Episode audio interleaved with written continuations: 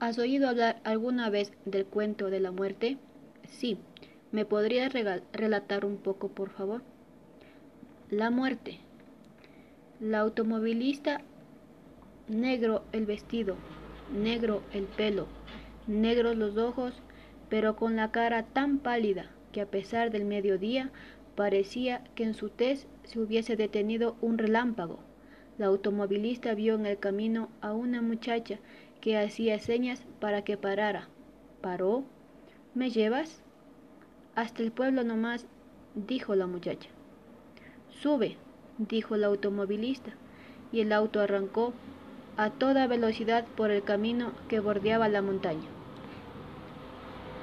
muchas gracias, dijo la muchacha con un gracioso mojín, pero ¿no tienes miedo de levantar por el camino a personas desconocidas?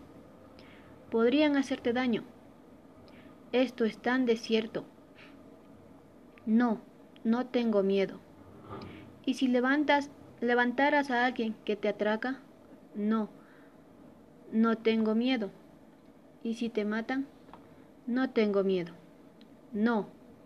Permíteme presentarme, dijo entonces la muchacha, que tenía los ojos grandes, límpidos, imaginativos y enseguida conteniendo la risa. Fingió una voz cavernosa.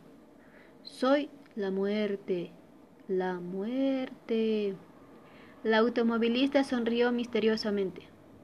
En la próxima curva el auto se desbarrancó. La muchacha quedó muerta entre las piedras. La automovilista siguió a pie y al llegar a un cactus desapareció. ¿Has oído hablar alguna vez del cuento de la muerte? Sí. ¿Me podría relatar un poco de ello, por favor? La automovilista. Negro el vestido, negro el pelo, negros los ojos, pero con la cara tan pálida que a pesar del mediodía parecía que en su tez se hubiese detenido un relámpago. La automovilista vio en el camino a una muchacha que hacía señas para que parara. Paró. ¿Me llevas? Hasta el pueblo nomás, dijo la muchacha. Sube, dijo el automovilista, y el auto arrancó a toda velocidad por el camino que bordeaba la montaña. Muchas gracias, dijo la muchacha con un gracioso mojín. Pero, ¿no tienes miedo de levantar por el camino a personas desconocidas? Podrían hacerte daño. Esto es tan desierto. No, no tengo miedo. ¿Y si levantaras a alguien que te atraca? No tengo miedo. ¿Y si te matan? No tengo miedo. No. Permíteme presentarme, dijo entonces la muchacha, que tenía los ojos grandes, límpidos, imaginativos, y enseguida, conteniendo la risa, fingió una voz cavernosa. Soy la muerte, la muerte. La automovilista sonrió misteriosamente. En la próxima curva el auto se desbarrancó.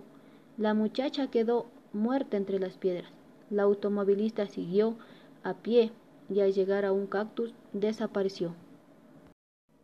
¿Has oído hablar alguna vez del cuento de la muerte?